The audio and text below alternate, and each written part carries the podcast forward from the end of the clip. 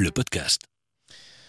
Nous sommes donc le vendredi 28 août. Les premiers tours de roue vont avoir lieu au Grand Prix de Formule 1 de Belgique à, Spa-Francorchamps. Alors sur place, nous avons un journaliste, Thierry Wilmot, expert euh, Formule 1, sport moteur. Vous avez entre guillemets la chance d'être euh, d'être sur place pour vivre en fait un Grand Prix qui est à huis clos. Mais ça consiste en quoi, Thierry, euh, un Grand Prix, un grand prix à huis clos?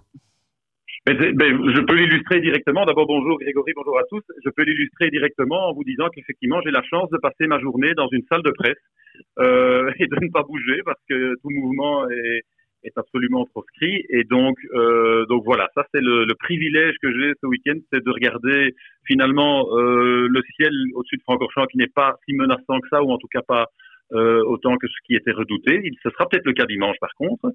Euh, et, euh, et, voilà, pas, pas grand-chose d'autre parce que pas de contact avec le, le, le paddock Formule 1. Euh, bon, je ne dis pas non plus que habituellement on a l'occasion de côtoyer les pilotes, de les croiser, d'aller boire un café avec eux, discuter le dernier, les, les, les derniers, derniers événements euh, facilement, mais au moins on avait des opportunités euh, qui, qui, nous permettaient de les voir, de leur poser des questions et tout ça. Tout ça est ramené maintenant euh, à euh, ben, des interviews qui se font par euh, les moyens que nous connaissons tous aujourd'hui, c'est-à-dire des, des, interviews par, euh, par vidéoconférence, visioconférence, et, et voilà, on, est, on en est réduit à ça.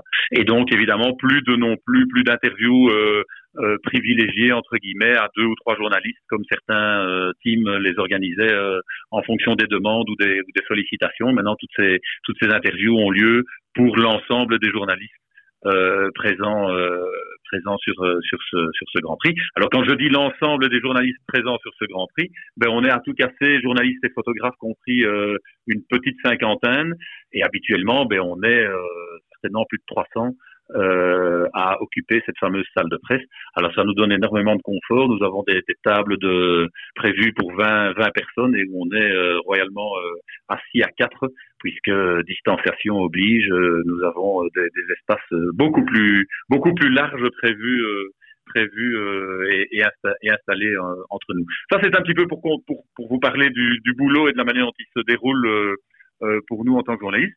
Et pour ce qui est des, des, des, des alentours du circuit, de ce circuit qui accueille donc ce Grand Prix à huis clos, eh bien, en effet, les, les, les, les, portes sont les portes sont closes et il est très difficile d'y avoir accès. Ce ne sont que les personnes accréditées euh, pour euh, pour l'événement qui peuvent euh, qui peuvent accéder dans l'enceinte du Grand Prix, c'est-à-dire grosso modo entre 2000 et 2500 personnes.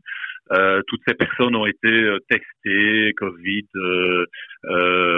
font, l'objet d'un traçage, sont réunies par bulles. C'est pour ça que d'ailleurs, notamment, on ne peut pas voir, on ne peut pas accéder au paddock Formule 1 et, et voir les pilotes puisque eux sont dans une bulle, tandis que les médias et encore d'autres services sont répartis dans d'autres bulles et dans différentes bulles, et donc ces bulles ne peuvent évidemment pas se croiser.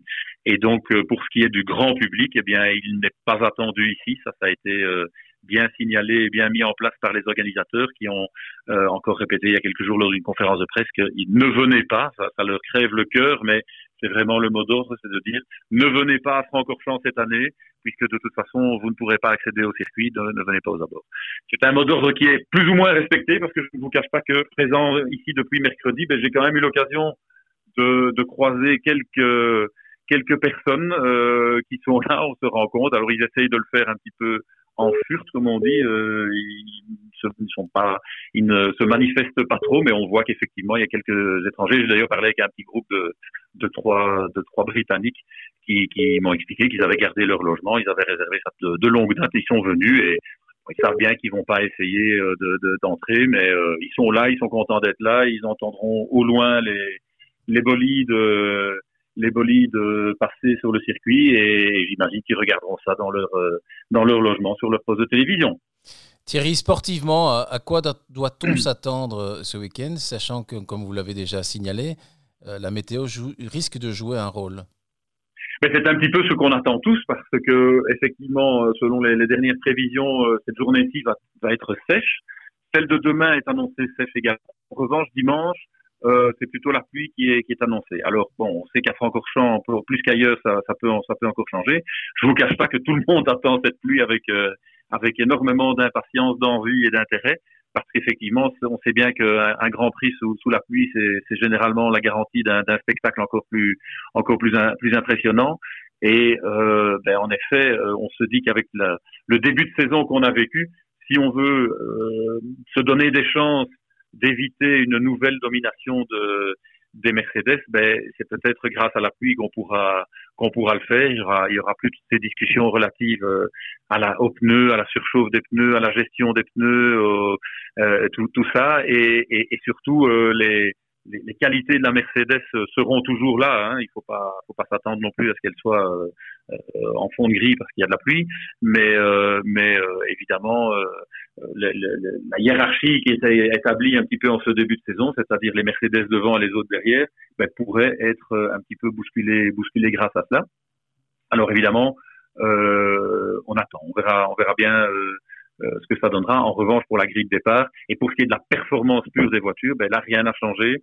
Euh, aussi bien Charles Leclerc que euh, Max Verstappen. Max Verstappen qui est le seul qui a un petit peu bousculé les Mercedes, qui a d'ailleurs aussi gagné un Grand Prix cette année euh, à Silverstone. Euh, Lui-même dit que bon voilà, pour le moment les, Mercedes sont plus rapides et il ne faut pas s'attendre euh, à voir euh, les Red Bull ou les Ferrari se sentir mieux, même si les Ferrari ont gagné les deux les deux dernières éditions de ce Grand Prix de Belgique. Mais comme on le sait, elles ont elles ont connu un, un, début de saison difficile par une voiture euh, partiellement ratée au niveau aérodynamique et surtout une, un moteur Ferrari qui a été freiné par, euh, par la FIA. Euh, milieu de saison dernière, la, la Scuderia avait trouvé une petite astuce, semble-t-il, au niveau du, de l'alimentation en essence euh, des Ferrari, ce qui avait donné un, un bel avantage. Mais euh, à partir du Grand Prix des États-Unis, la FIA a, a a mis son haut là et, et, et le, le, le, V6 Ferrari est, est, fameusement rentré dans le rang euh, depuis lors et donc euh, voilà cet avantage-là Ferrari ne l'a plus outre le fait d'avoir loupé un petit peu sa voiture euh, la voiture de, de, de, la saison de son millième Grand Prix qui lui aura lieu dans, dans deux semaines au Mugello. Hamilton, on a envie de dire que c'est lui le favori et pourtant il a jamais réussi à dompter ce Grand Prix de, de Belgique là où finalement Schumacher euh, bah, c'était son terrain de chasse. Alors jamais, il faut bien sûr relativiser parce qu'il a quand même gagné trois fois ici, mais mais euh, mais effectivement, de nouveau, c'était ben, ben, de toute façon dans dans l'air. Euh, euh, il non, il en a gagné avec la McLaren et deux avec avec, la Mercedes. Et euh, bon, effectivement, c'était lié bah, à ce moment-là euh, à, à, aux qualités aux qualités de sa voiture. En revanche, effectivement, il a plutôt, il entretient plutôt une une relation amour-haine avec avec cette piste et certainement pas la même relation que celle qu'avait euh, Michael Schumacher euh, euh, à, à, à l'époque, puisqu'effectivement, on s'en souvient tous, Michael Schumacher avait commencé sa carrière ici sur la Jordan en 1991. Il avait remporté son premier Grand Prix euh, une année plus tard euh, ici à Francorchamps également. Et puis il avait remporté le Grand Prix à six reprises. Et euh, effectivement, au-delà de ça, ben, le, le, la relation qu'avait euh, qu'avait euh, Michael Schumacher avec Francorchamps était évidente. Elle était aussi, elle, euh, matérialisée par la l'affluence de, de, de, de, hordes de supporters euh, allemands qui, qui venaient le, le, supporter ici, qui n'avaient pas beaucoup de kilomètres à faire pour le pour le supporter ici. Et, et donc il y avait une histoire d'amour qui s'était certainement installée entre entre Francorchamps et Michael Schumacher. Cette histoire d'amour, elle n'existe pas entre entre Lewis Hamilton. Euh, bon voilà, euh, à lui de à lui de, de rectifier. Et comme beaucoup, il dit qu'il aime bien bien ce circuit, mais il n'est pas non plus à, à enfin, beaucoup beaucoup de pilotes d'ailleurs disent aujourd'hui que par exemple passé, on est tous impressionnés lorsqu'il passe à fond dans dans dans le Rédillon, dans Eau Rouge comme disent les Britanniques. Euh, mais euh, mais finalement, il n'a pas de, de allez, de, de, attention euh, particulière pour pour ce virage-là. Comme beaucoup d'autres également, il est beaucoup plus impressionné, par exemple, par le, le double gauche. Euh, qui est qui, qui, passe pratiquement à fond alors que les voitures sont sont très peu chargées en aérodynamique, sont, ont très peu d'ailerons et donc ça c'est beaucoup plus euh, challenging comme ils disent que que passer ce fameux Rédillon. Donc, donc, voilà, donc effectivement, pas la même histoire entre Hamilton et, et Francorchamps que celle qu'a vécu euh, Michael Schumacher euh, ici.